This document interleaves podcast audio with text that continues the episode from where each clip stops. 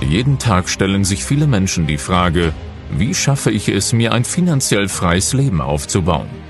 Vermögensverwalter und Unternehmensentwickler Sven Lorenz hat die Antworten darauf und teilt sie hier mit dir im Business und Finance Podcast. Ein System aus drei Schlüsseln führt zu persönlicher Entwicklung, wirtschaftlichem Erfolg und finanzieller Freiheit.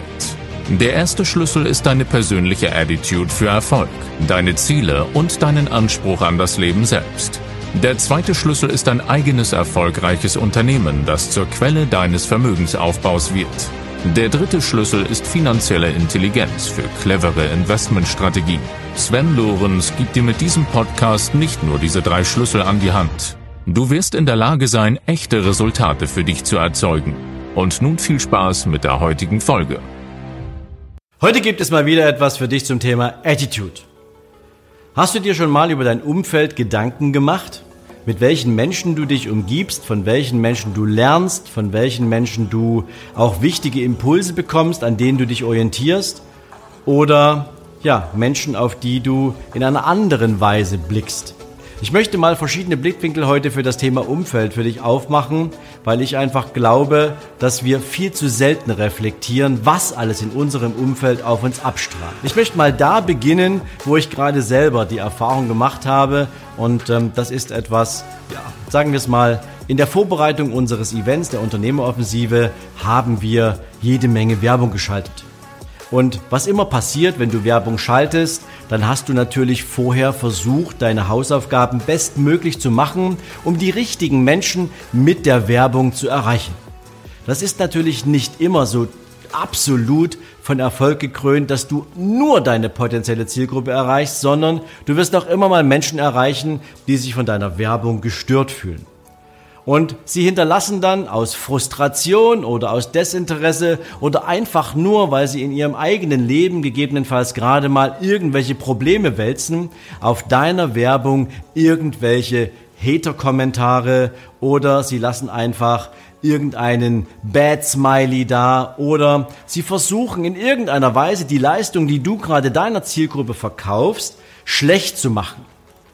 Und jetzt muss man sich mal die Frage stellen, in was für einem Umfeld leben diese Menschen, weil sie laden in der Regel mit ihren Kommentaren oder mit ihrer Reaktion natürlich weitere Menschen ein, die in einem solchen Umfeld zu Hause sind.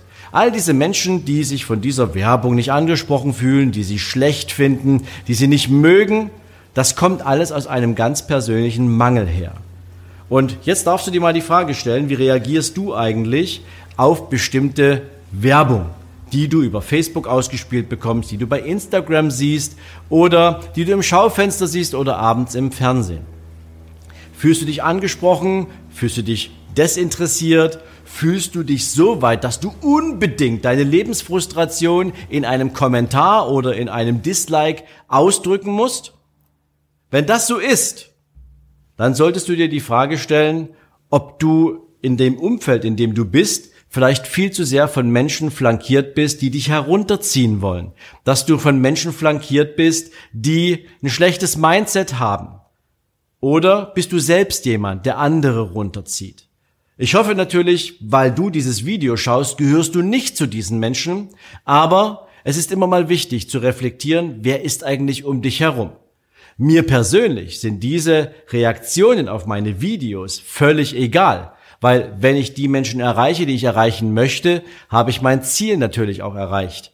Menschen weiterzubringen, Menschen dabei zu helfen, sich zu entwickeln. Ob die anderen sich entwickeln wollen, ist mir egal. Aber ich sehe natürlich an den Reaktionen, was bei ihnen los ist, was sie sozusagen, ja, in ihrem Lebensumfeld vielleicht auch nicht so richtig haben. Das ist natürlich eine ferne Betrachtung auf Distanz, das muss auch gar nicht stimmen, aber zumindest ist ein Eindruck, der sich aufdrängt. Ein zweites Thema, was ich dir als Blickwinkel zum Thema Umfeld mal mitgeben möchte, ist etwas, was ich gerade, ja, mit Blick auf, auf, auf Menschen in meinem Umfeld sehe.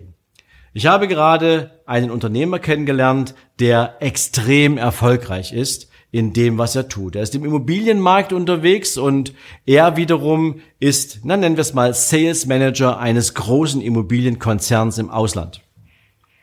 Das Interessante ist, dass er noch mehr großartige Kontakte hat, die ihm immer wieder Inspiration geben, die ihm zeigen, dort wo er steht, ist längst nicht Schluss. Und er verbringt viel Zeit mit diesen Menschen. Er lernt von ihnen, er geht mit ihnen frühstücken, er geht mit ihnen Mittagessen, er hängt ihnen an den Lippen, er fragt sie um Rat und sorgt damit natürlich dafür, dass er unglaublich viel Know-how und Informationen aufnehmen kann, wie er in seinem Sales-Job in diesem Business besser werden kann.